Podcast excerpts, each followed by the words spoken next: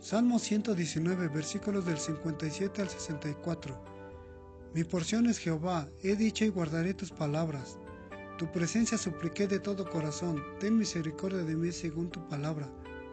Consideré mis caminos y volví mis pies a tus testimonios.